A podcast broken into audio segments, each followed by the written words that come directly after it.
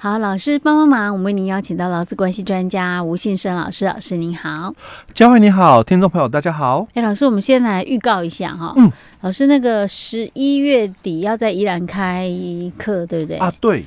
我们之前有没有讲过？已经忘记了，没有，没有，好像之前有曾经预告过，可是因为那时候还蛮时间蛮久，哎，蛮早之前的，没有先讲。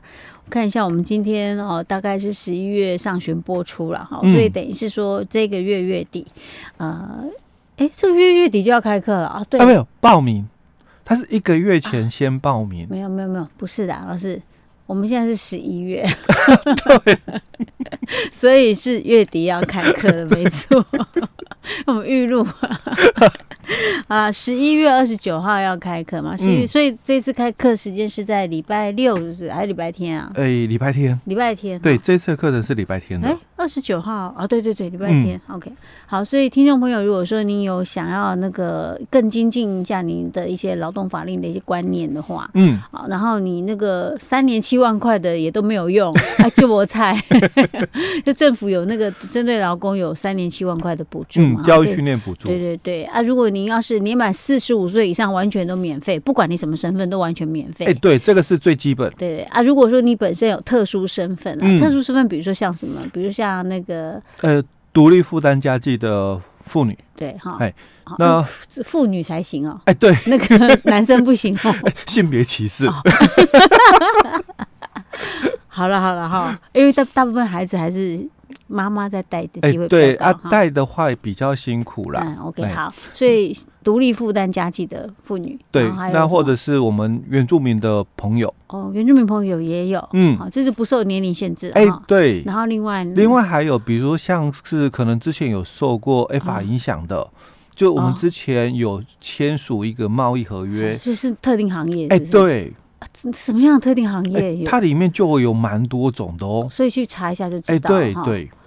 我真的很好奇有哪些行业，我们应该不算吧？还没有查，我早就免费了。嗯，好了，反正有好好多种。好多种身份别的话也是可以完全免费，嗯，好，就是你去上那个像政府，呃，就是说应该不能讲政府政府补助的课程的话是都可以免费的，哎，对。啊，如果您是四十五岁以下的朋友们也很便宜耶，大概只要负担百分之二十就可以了，对对，OK，所以像有很多课程，很多人觉得有需要，嗯，好，都会也会自愿说去上课，哎，对，而且我们只要负担一点点就可以，对，因为百分之二十，对，真的差很多哈，嗯，所以如果说您刚好因为以前老师已经有一段时间没有在宜兰开课了，对，对，对，大部分都到外县市去开课。嗯嗯、那好不容易就是今年就是十一月底有在宜兰开课，嗯、那如您就可以就近在宜兰上课。今天哦，嗯、我们也要带来一个哦重点哦，嗯、就是权利哦是让懂的人去争取。好、哦，那我先问一个问题了哦，好其实以前我们在节目里面哦，我们都一直。谈过哦，就是说我们的这个保险的这个给付，就我们讲劳保的给付了哦。嗯、那我们一直谈论，就是说它不能够让你哦重复来请领，对吧？保险给付不能够重复请领，嗯，要看什么样的保险给付啊？就我们的劳保给付，因为我们现在最常遇到的哦，就是我们的这个劳工朋友，嗯，他可能有工作，嗯，那。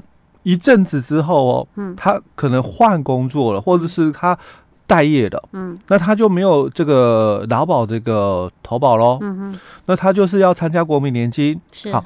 那我们在这个参加国民年金的时候哦，嗯，假如不幸往生，嗯，那在我们的这个国保里面哦，嗯，他因为有这个保险。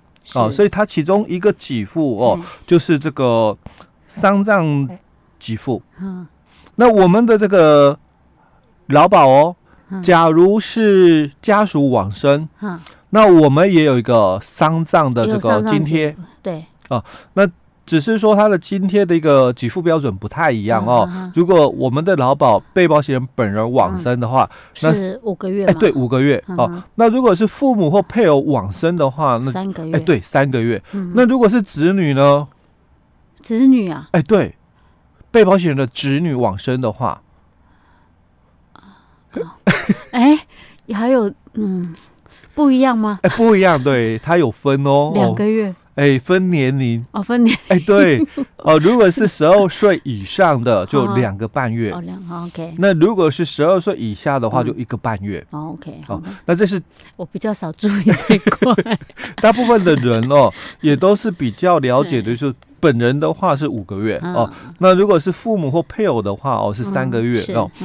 那这里是我们劳保的这个给付内容哦。嗯。那。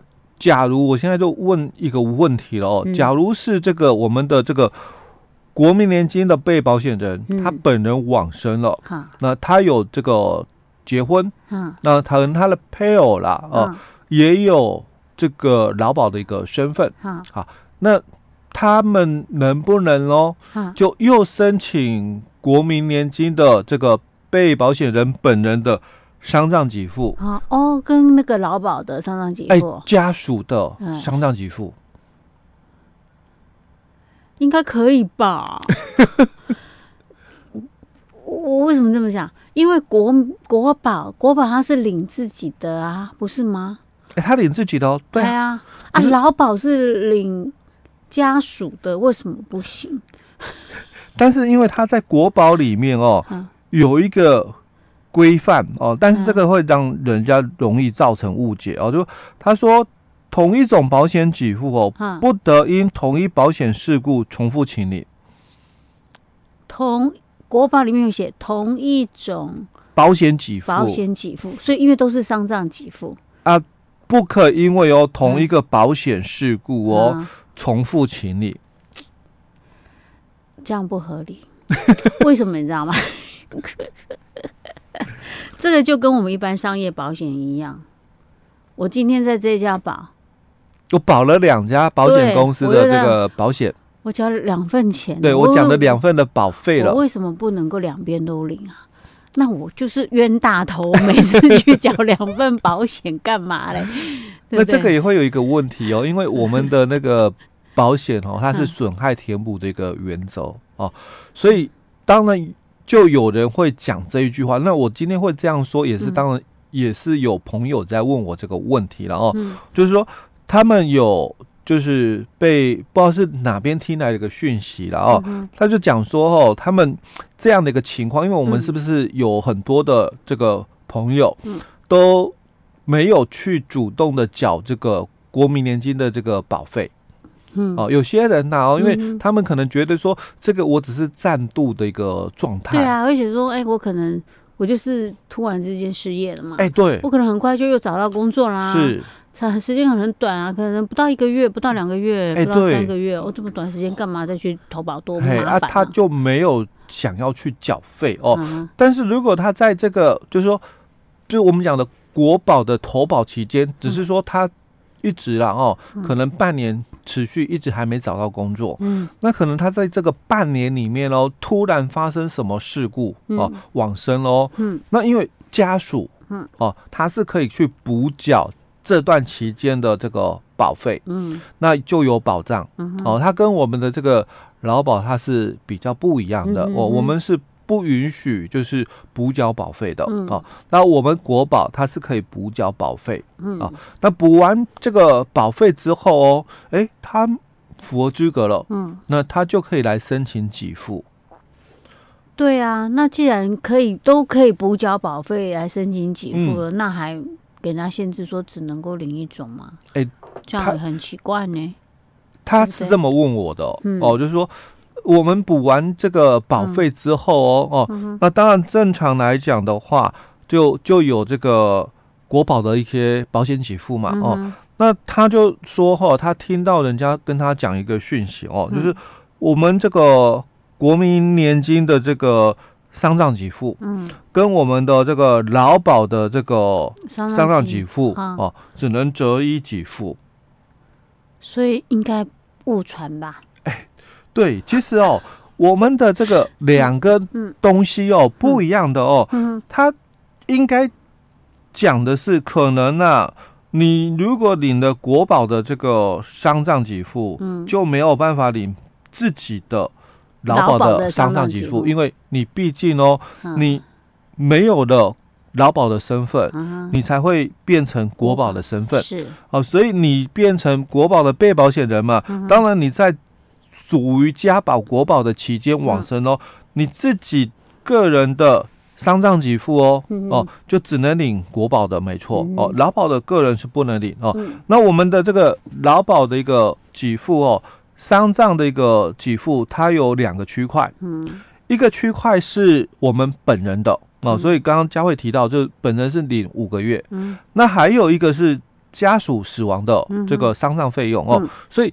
配偶或者是父母往生，他就领三个月、嗯、哦。那如果是小孩子、子女的话，哎，子女的话，哎，看年纪哦。两呃两个半月的是十二岁以上、嗯、哦。那如果十二岁以下的，他就一个半月、嗯、哦。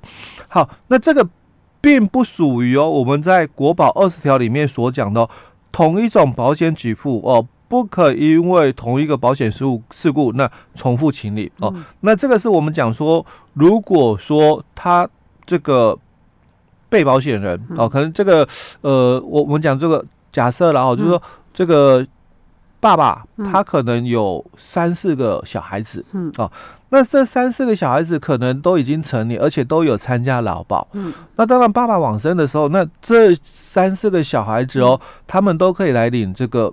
以家属的这个丧葬费用哦，就是三个月哦。但是因为他们在我们规定里面，它都同属于劳保的一个同一个保险给付哦，就家属的这个丧葬费。那当然。不能够哦，三个小孩三个都领，对他只能够一个嘛，就一个领而已哦，那不能三个人都来领。OK，所以所以老师，你所以你刚刚一开始假设那种状况，其实他是可以的。哎，对，他是可以的。哎，这吓一大跳。OK，老师，我们今天先讲到这里。好。